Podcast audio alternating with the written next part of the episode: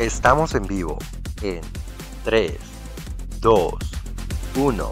Esto es Transconic. Hola, hola, yo soy Ana y con Said, mi compañera aquí, que en un momentico se va a presentar, les damos la bienvenida a este espacio llamado Transconic, en el que vamos a hablar, a discutir sobre temas relacionados con la comunidad LGTBIQ, diversidad sexual y, ¿por qué no? Vamos a aprender y a deconstruir cositas que por ahí inconscientemente tenemos y que muchas veces no nos dejan avanzar como sociedad. Así que, Said, los micrófonos son todos tuyos. Adelante, preséntate y, ¿por qué no? Démosle inicio a este episodio que va a estar bastante interesante. Hola Ana, gracias por estar aquí y hacer parte de este magnífico proyecto. Soy Said y esto es Transconic. Transconic, un espacio de diversidad, aprendizaje y cultura. Bienvenido usted que nos escucha y no demos más preámbulo, que arranque esto.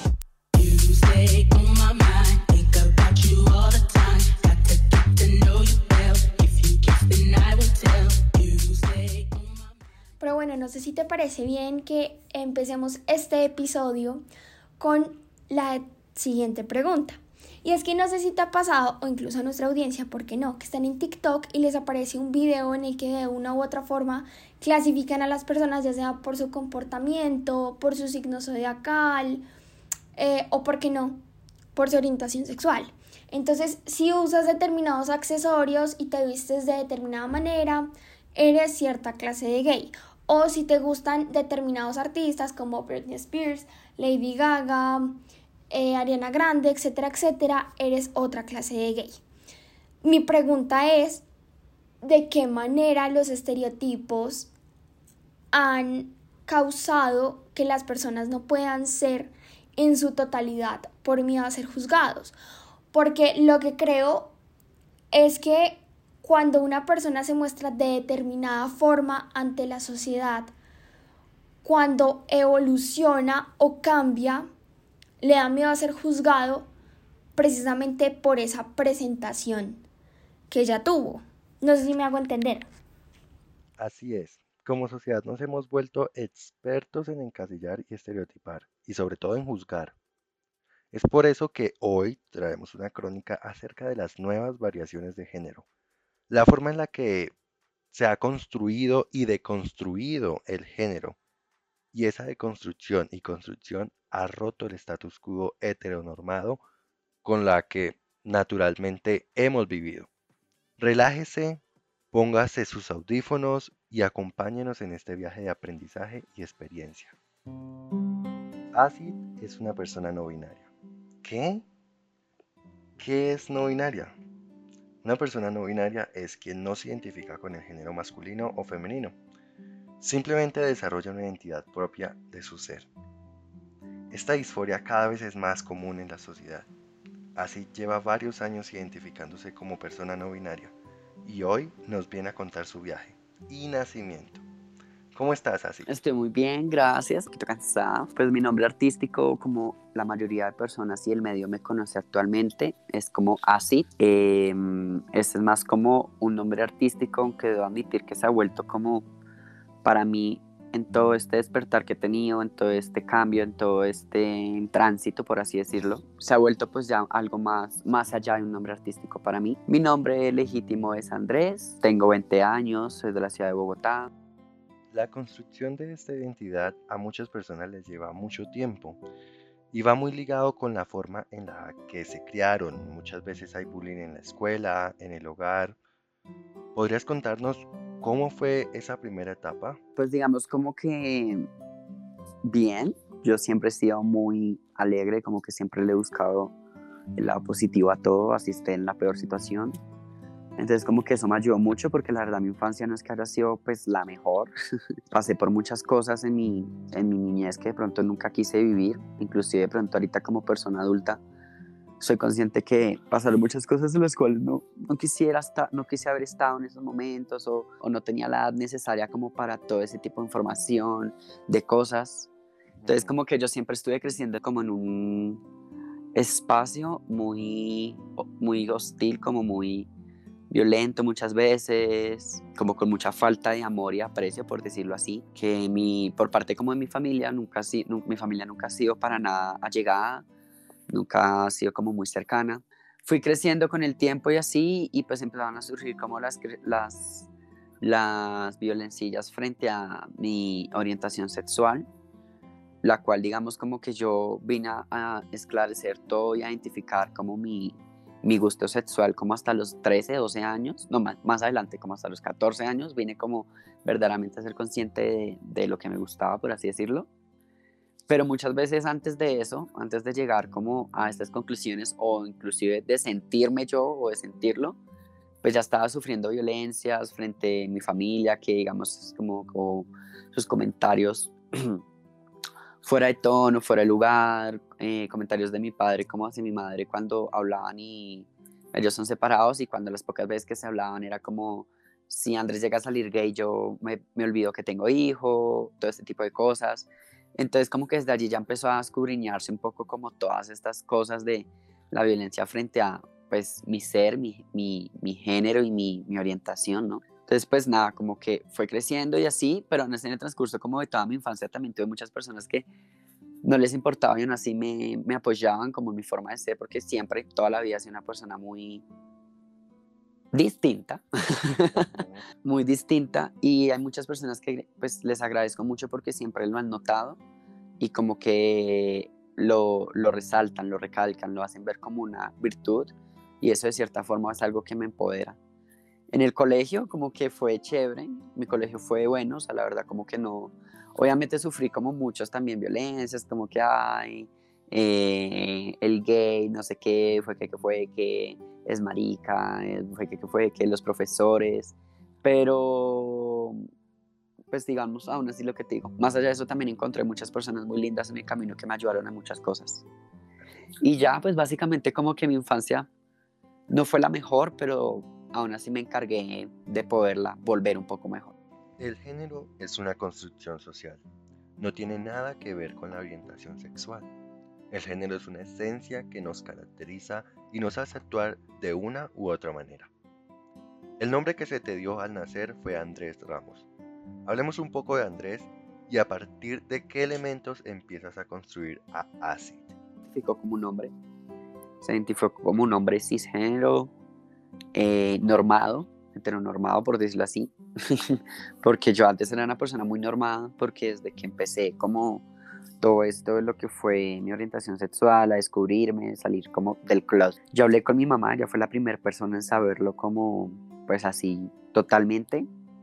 Eh, mi mamá aún así reaccionó muy bonito, o sea, como que en medio de todo me, me apoyó, pero ahorita soy consciente que en ese entonces ella me replicaba muchas micro, microviolencias o micromachismos, en el sentido de que ella me decía como, bueno, usted es gay, pero no se le puede notar, eh, la gente no debe saber, si usted le va a contar a alguien que sea personas en serio muy cercanas a usted, que conozca, es mejor que viva así. O sea, como que básicamente me aceptaba el hecho de que fuera gay, pero no aceptaba el hecho de que lo demostrara o lo hiciera público. No por mí, no por ella, sino por el miedo de que pues las cosas que pasan, le, da mucho miedo a la sociedad en la que vivimos, le da mucho miedo que de pronto un día pues su hijo llegara a la casa, no llegara a la casa, llegara herido, llegara lastimado, por simplemente el hecho de existir y pues ser una persona.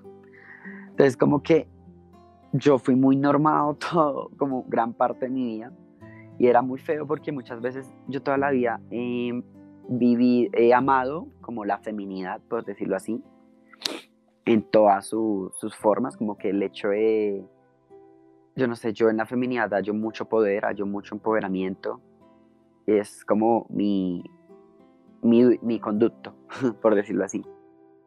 Y pues nada, después como que en el colegio siempre compartía con mis amigas, eh, cuando empecé a bailar, pues empezaron a venir que los, que los vestidos, que los trajes, que los trepes para las presentaciones empezaba a jugar yo como con las faldas de mis compañeras. Eh, yo siempre como que, eh, yo era muy de callar y analizar en cuanto a ese tema, entonces yo como que literal veía mucho como mis amigas se arreglaban, se maquillaban. Yo pasaba mucho en el barrio en que yo vivía, había muchas, muchas peluquerías de transexuales, de chicas trans, y yo pues pasaba y como que a veces me paraba a mirarlas, y me ponía como a analizarlas porque en ese entonces pues no entendía muy bien cómo lo que eran, por decirlo así, o cómo se sentían ellas. Y pero siempre me dio mucha curiosidad, siempre me dio mucha curiosidad estas personas que eran distintas.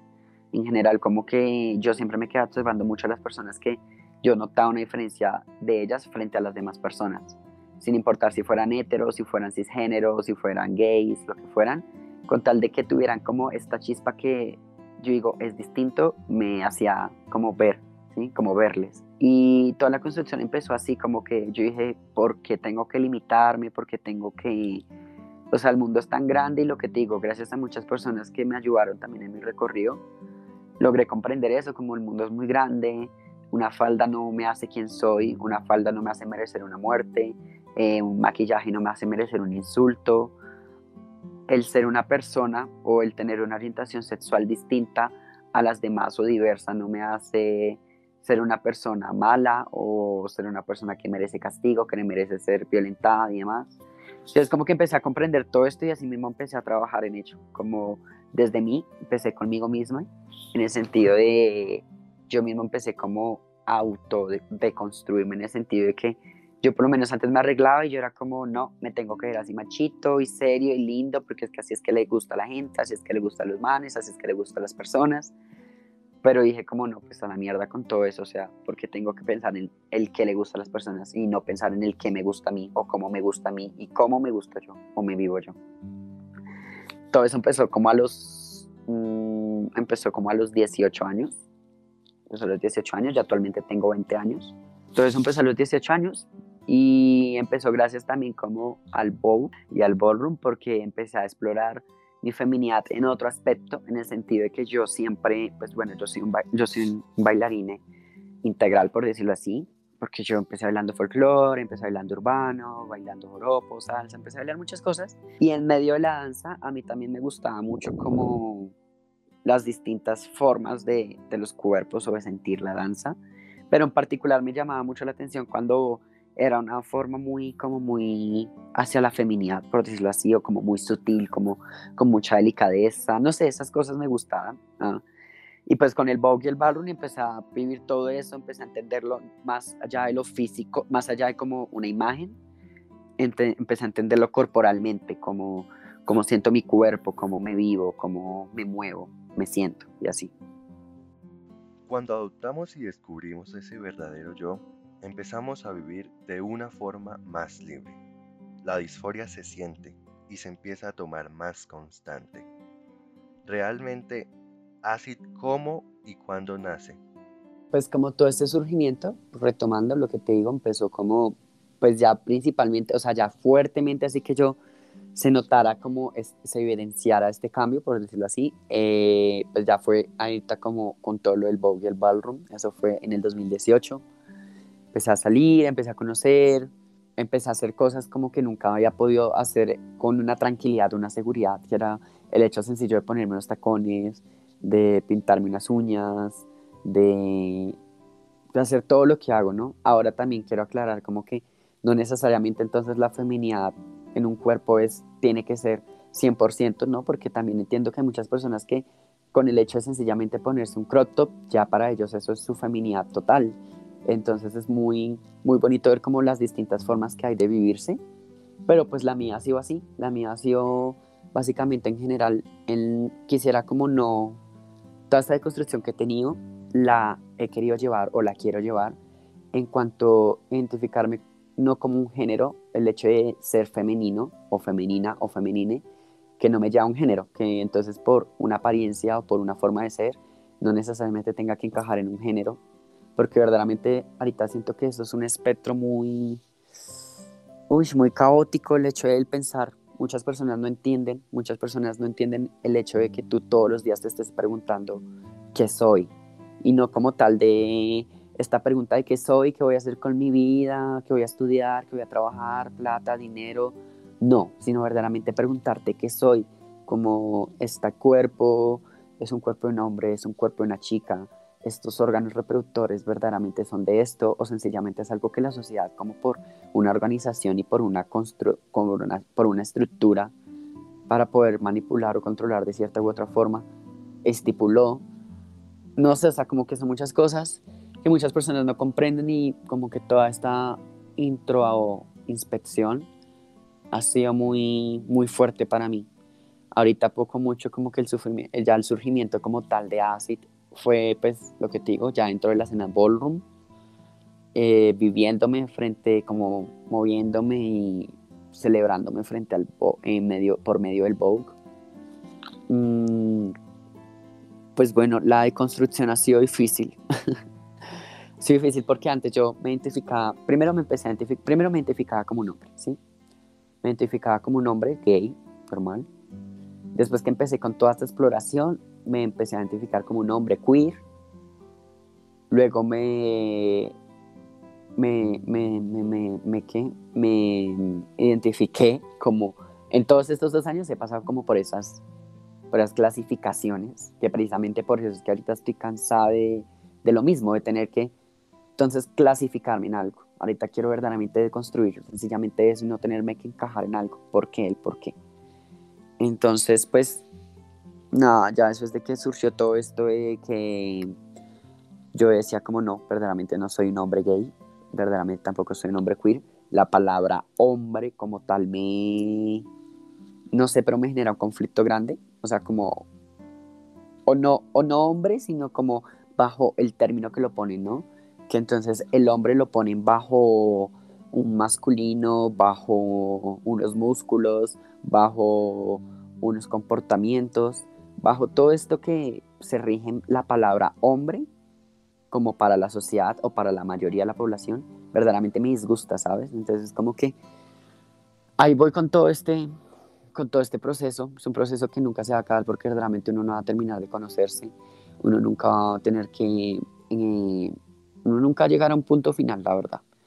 O por lo menos yo siento que, que voy a estar así toda mi vida, como en este constante cambio, en este constante tránsito, porque también he identificado que dentro de ello, pues verdaderamente no me gusta dar como también está, mm, por decirlo así, no sé, no se me escapa ahorita la palabra, como esta conformidad a la sociedad de decirles, no, sí, soy así, me identifico tal. ¿Por qué? Porque sencillamente a la sociedad y a las personas lo que es nuevo o lo que es distinto les genera muchas veces un, un no sé, como un choque con sí mismos, el ver que es algo nuevo, pero que no les incomoda o que les incomoda, pero ¿por qué les incomoda? Y es de que muchas personas por lo menos eh, atacan a las personas de la comunidad, en ejemplo, porque son personas que han sido reprimidas toda su vida, son personas de que sienten recelo al hecho de ver de cómo personas son capaces de enfrentar toda esta sociedad, enfrentar toda la mierda, y ellos no, y por eso sencillamente se basan en la, en la acción de atacar. Entonces como que ahí está todo este proceso. Las personas LGTBIQ son una minoría abandonada, una minoría que tiene hoy en día sus garantías y derechos construida bajo sus propios medios. Las personas no binarias son una minoría dentro de otra minoría y están siendo omitidas y obviadas dentro del tejido social.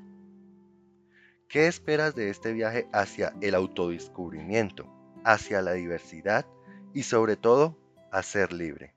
Pienso que quisiera que a un futuro esto, pues todo eso se rompiera en el sentido de que se traspasara la barrera mental, ¿no? En el sentido de que ahorita siento que todo esto de el identificarse como persona no binaria es más algo mental, ¿sabes? O más algo social. Entonces sí quisiera que se pasara más a unos aspectos de literal lo que tú dices, de que eh, así como en Argentina si yo quiero poner en mi cédula no binario o no quiero poner inclusive mi género, ¿sabes? Porque lo que digo, para mí no. Obviamente hay personas que para ellas de pronto el género no binario sí es su género. Y yo siento que precisamente como que no quiero, o sea, no quiero tener, digamos yo a futuro, así, quisiera no tener un género en la cédula. Quisiera poder pasar una cédula en blanco, que no hubiera la necesidad de decirte, oye, tengo un pene, oye, o tengo una vagina, porque más allá de eso tenemos que pensar que el género de donde viene es sencillamente un aparato reproductor. El género no es una forma de actuar, el género no es una forma física, el género viene sencillamente que de un aparato reproductor, de un pene o de una vagina. Si tienes pene eres mujer, si tienes vagina eres un hombre, eh, si tienes pene eres un hombre, si tienes vagina eres una mujer, y ya sencillamente es así, entonces digo como, no, ¿por qué? O sea, ¿por qué? Porque tenemos que hallar como tantas maneras de atacar sencillamente por el hecho de no, de no comprender que hay más formas, es como lo que te decía, de que a la sociedad le queda muy duro entender de que verdaderamente pues ya todo el mundo cambia y que sencillamente si no quiero beberme así no lo hago eh, quisiera que hubiera más respeto principalmente, un respeto porque ahorita siento que se ha transgiversado mucho el todo esto del no binario, en cuanto que mucha gente lo ha tomado por moda, de que la gente piensa de que sencillamente el hecho de hacerse una línea con un delineador, ponerse un crop top o unos tacones, ya te hace no binario, cuando es algo que verdaderamente trasciende más allá de un, o por lo menos para mí, trasciende más allá de un físico, ¿sabes? Trasciende más de que ay, me voy a poner los tacones de modelo régimen de soy no binaria, porque los tacones son de mujer. Entonces yo estoy transcurriendo en mi género y eso porque sencillamente me estoy poniendo los tacones. Ahora bien, también rescato que muchas personas sencillamente lo que te decía, para, muchas, para unas personas el simple hecho de ponerse un arete ya es una construcción súper inmensa para ellos y bajo el régimen de lo que ellos han crecido. Pero yo quisiera que a un futuro sencillamente eso, o sea, yo fuera a, una, un espacio en el, en el, que inclusive está mi propia comunidad, porque dentro de la misma comunidad también las personas no binarias han sido discriminadas en el sentido de que es como, ay, pero tú eres trans o eres un hombre gay o una mujer gay o una mujer lesbiana, porque es que, ¿cómo así? Ah, y entra también uno, incluso a mí me pasa que entra también en esto como de lo romántico, por decirlo así, en el sentido que me ha pasado mucho, no sé, si de pronto como esto cuando vaya a salir muchas personas no binarias se identifican con ello. Y es de que a mí me pasa algo ahorita muy, muy chistoso, muy bueno, chistoso no sino complejo, en el sentido de que, bueno, yo estoy todo el tiempo en un constante cambio físico, ¿no? Yo me puedo ver muy como un chique o como un chico o como una chica y así mismo entra la sociedad, ¿no? Entonces entra de que, ay, te acepto cuando te ves así, pero no te acepto cuando te ves así o te acepto cuando me gustas más cuando estás de esta forma, tipos de esos comentarios de me gustas más cuando te ves de chica, ya, haz tu transición. O me gustas cuando te ves de chico, porque te maquillas, porque te trepas, es como, ya, sencillamente déjenme. Y si me trepo, no es necesariamente entonces el hecho que tenga que ser una mujer o que tenga que hacer mi tránsito porque tú me lo dices. O el hecho de que esté entonces masculino no significa que esté dejando de un lado toda mi lucha o que esté dejando de un lado el cómo me siento o el cómo me vivo sino sencillamente es una forma más en la que me estoy viviendo. Y quisiera que políticamente eso se entendiera, que la gente fuera capaz de comprender que eso se puede hacer, de que eso no es una enfermedad mental, de que eso no es un trastorno de personalidad. Sencillamente es una persona que pues puede ser capaz de estar en distintos mm, escenarios y en distintas formas dentro de esos mismos escenarios, ¿me hago entender? Así es, Acid. Por último, ¿qué mensaje le quieres dar a esta sociedad? A nuestros suscriptores de Transconic. El mensaje que le quiero dar a las personas de la revista, a los lectores, sin importar el cómo te digan, sin importar el cómo se sientan, cómo se identifiquen, sin importar si eres hetero, gay, mm, si eres una persona cis, si eres una persona siente de tu cuerpo, si eres trans en las distintas formas que ser el trans o ser una persona trans quiero invitarte a, a sentirte como a, sin importar el que diga la sociedad, vivirte. Porque pues que nos deja que, nos deja que la sociedad esté manipulando nuestra forma de sentir, que nos deja que la sociedad esté diciéndonos el qué hacer cuando nosotros mismos no somos capaces de tomar una decisión frente a nuestros actos y frente a nuestras posiciones. Entonces quiero invitarles a que se sientan, a que sean como abiertos a esto, que sean abiertos a descubrirse, porque siento que hay muchas personas que tienen miedo. Hay muchas personas que yo conozco muchos, muchos chicos gay que le temen miedo a, a maquillarse porque les temen miedo de que les guste mucho cómo se vean y se quieran quedar así. Les digo, bueno, pues si, si tienes ese pensamiento es por algo, ¿no crees? Eh, y así mismo con muchas personas. Entonces como que les quiero invitar eso, les quiero invitar a que respeten, a que respeten por encima de todo las personas, de que veamos más allá de un rostro, de que veamos más allá de una piel, de que veamos más allá de un órgano, veamos el por qué esa persona es ella, o él, o ella. Y también tomar la posición de, pues, tomar un pensamiento crítico frente a esto y estar siempre abierto a un diálogo no entrar a una disposición de atacar, de porque estoy viendo algo distinto ataco, de porque estoy viendo algo distinto no lo apoyo, de porque estoy viendo algo distinto lo repelo porque me, me parece raro o no me atrae. Por el contrario, si te parece raro, si no lo entiendes, si no lo comprendes, busca comprenderlo y no necesariamente entonces como bombardeándolo porque tampoco está en la necesidad de nosotras o en nosotros o nosotros estar todo el tiempo explicando quiénes somos o cómo nos sentimos. Si tú también tienes como inseguridades o dudas sobre esto, también busca por tus formas el aprendimiento y el conocimiento. A mí muchas veces me dicen, como, ay, es que yo no sé cómo tratarte. Bueno, ¿y tú has averiguado, has tratado de investigar cómo tratarme? O cómo se tiene, o el hecho de cómo frente actuar frente a mí. Yo siento que más allá de eso de cómo se debe actuar frente a alguien, sencillamente es lo que digo. Se tiene que actuar siempre con respeto sin importar el quién sea o cómo sea o cómo se vive. Y ya pues como que la invitación es esa, a aprender, a estar abiertos a construirse sin importar la forma, la tamaño o la escala y a respetar. Bueno, y esto fue Acid, esta fue la crónica de Acid Abismal, espero hayan aprendido, se hayan divertido con, la, con todo el relato que cuenta Acid a partir de sus vivencias y de lo que es su historia de ser una persona no binaria dentro de esta sociedad tan heteronormada en la que vivimos. Bueno, no sé si con este episodio usted reflexionó, cuestionó, replanteó, eh, deconstruyó, pues todos los verbos terminados en o en pasado, pues pretérito perfecto, ah, mentiris. Em, pero lo importante es que recuerde que Transconic es un espacio en el que se habla y se discute sobre temas relacionados con la comunidad LGTBIQ Y no siendo más, nos vemos hasta un próximo episodio. Chao, chao.